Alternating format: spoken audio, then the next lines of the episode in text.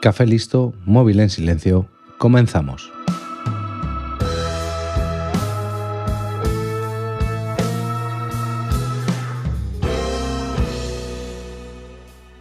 Hoy te traigo la historia de un hombre que tuvo un papel muy importante en la Segunda Guerra Mundial y que pese a su infame importancia, creo que es menos conocido que otros de sus despreciables amigos y compañeros. Hoy en 15 minutos voy a contarte la historia de Rudolf Hess. Rudolf Hess nació el 26 de abril de 1894 en Alejandría, Egipto, que estaba entonces bajo la ocupación británica, aunque era parte del Imperio Otomano. Su padre era un próspero comerciante y la familia vivía cómodamente en una villa cercana al mar a las afueras de la ciudad de Alejandría. Los veranos los pasaban todos juntos en una casa que tenían en Alemania. Como ves, el dinero no era un problema. Asistió a una escuela protestante de lengua alemana en Alejandría entre 1900 y 1908, cuando fue enviado de regreso a Alemania para estudiar en un internado en Bad Godesberg, cerca de Bonn. Rudolf demostró buenas aptitudes para la ciencia y las matemáticas, pero como era el primogénito, su padre quería que se hiciera con el negocio familiar en el futuro, y lo mandó a una escuela superior de negocios en Suiza. Después de estudiar un año en esta escuela, estuvo de aprendiz en una empresa comercial de Hamburgo. ¿Qué pasó en la vida de Rudolf Hess para dejar una prometedora carrera como hombre de negocios y terminar siendo uno de los hombres más importantes del nazismo? Pues lo que pasó fue la Primera Guerra Mundial. La Primera Guerra Mundial y el posterior Tratado de Versalles fueron los principales caldos de cultivo para que ideas incorrectas e inhumanas cogieran fuerza y crearan monstruos como el que hoy te traigo. Rudolf Hess, al igual que muchos alemanes, sintió la llamada patriótica para alistarse y luchar por su país.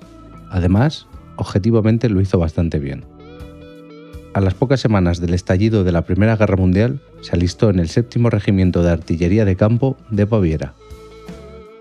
Fue galardonado con la Cruz de Hierro de segunda clase y promovido a cabo en abril de 1915.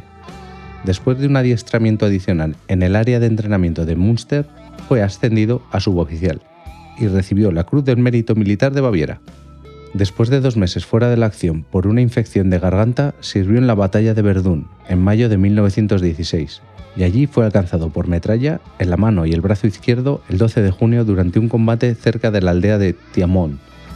Después de un permiso de un mes para recuperarse, fue enviado de regreso a la zona de Verdún, donde permaneció hasta diciembre. Fue ascendido a líder de pelotón de la décima compañía del 18 Regimiento de Infantería de la Reserva Bávara, que servía en Rumanía. Fue herido el 23 de julio y nuevamente el 8 de agosto de 1917. La primera lesión fue por una astilla de proyectil en el brazo izquierdo, pero la segunda fue una herida de bala que le impactó en la parte superior del pecho y salió cerca de la columna vertebral. Para el 20 de agosto estaba lo suficientemente recuperado como para viajar, por lo que fue enviado a un hospital en Hungría y finalmente regresó a Alemania, donde se recuperó en el hospital de Meissen. En octubre recibió el ascenso a teniente de reserva y fue recomendado, aunque no la recibió, a la Cruz de Hierro de primera clase. A un convaleciente solicitó que se le permitiera inscribirse para entrenar como piloto, por lo que después de unas vacaciones navideñas con la familia, se presentó en Múnich.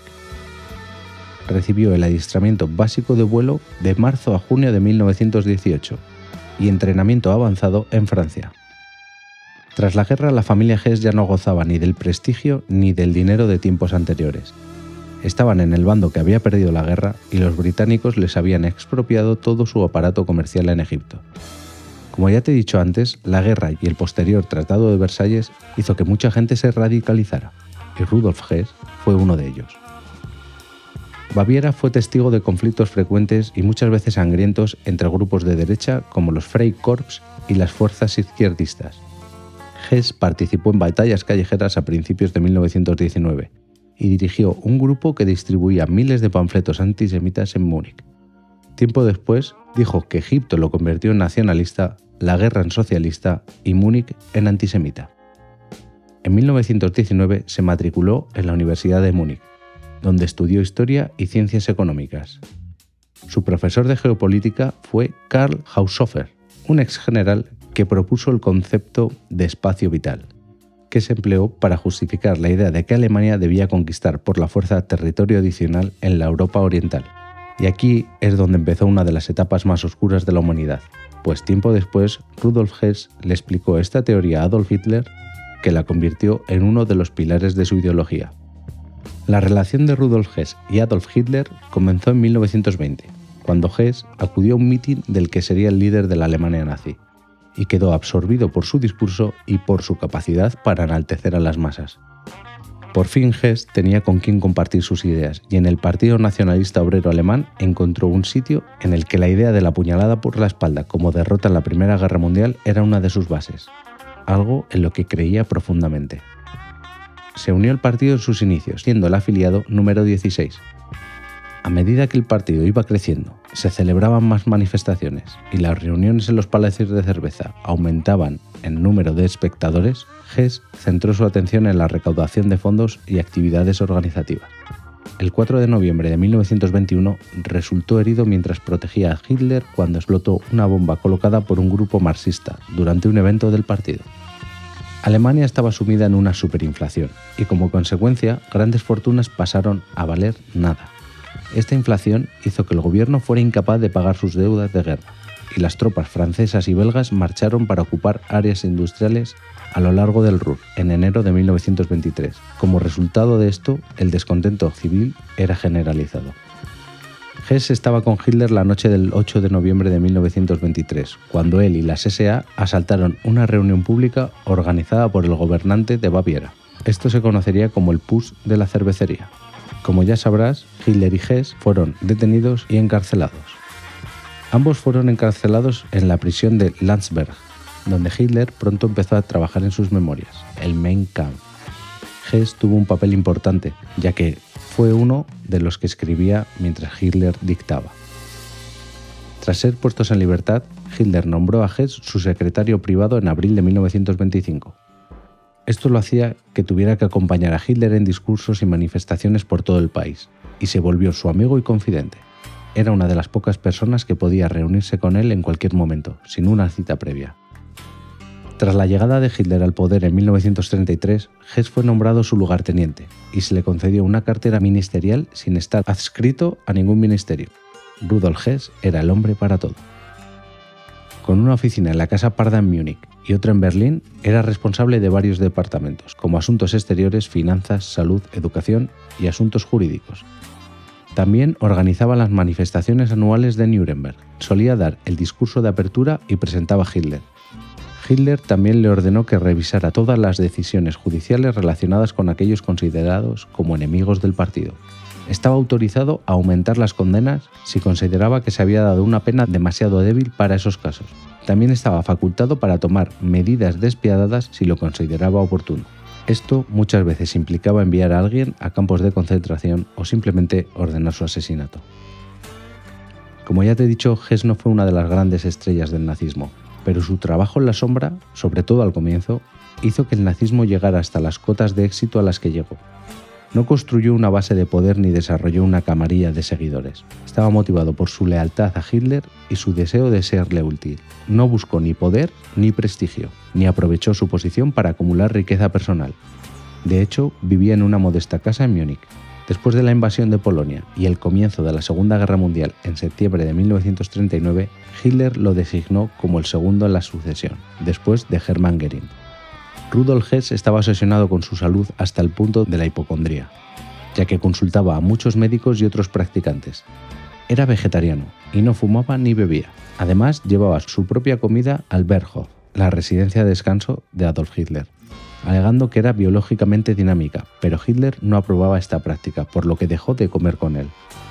A medida que avanzaba la guerra, la atención de Hitler se centró en temas en el extranjero y la conducción de la guerra, como no estaba directamente involucrado en estos esfuerzos, Hess poco a poco era apartado de los temas de la nación y lo que era peor, de la atención de Hitler.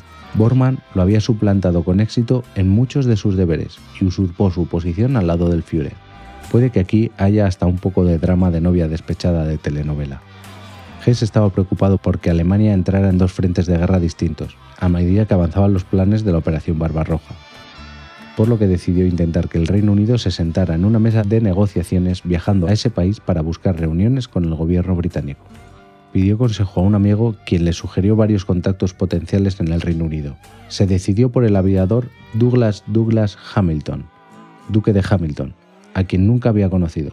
Siguiendo las instrucciones de Hess, su amigo escribió a Hamilton en septiembre de 1940, pero la carta fue interceptada por el MI5 y el duque no la vio hasta marzo de 1941.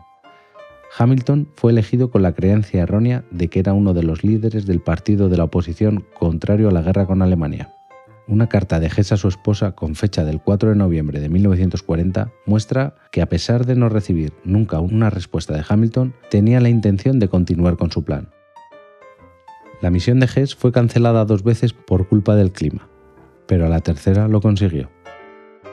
Todo este viaje estaba hecho en secreto, por lo que Hess no dio su ruta de viaje. Realizó la primera parte del viaje a baja altitud para no ser detectado por los radares y utilizó referencias visuales para llegar hasta las Islas Frisias. Ya una vez en el Mar del Norte aumentó su altitud y puso rumbo a Reino Unido. Al llegar a la costa estuvo haciendo un vuelo en zigzag hasta que oscureciera y no ser detectado.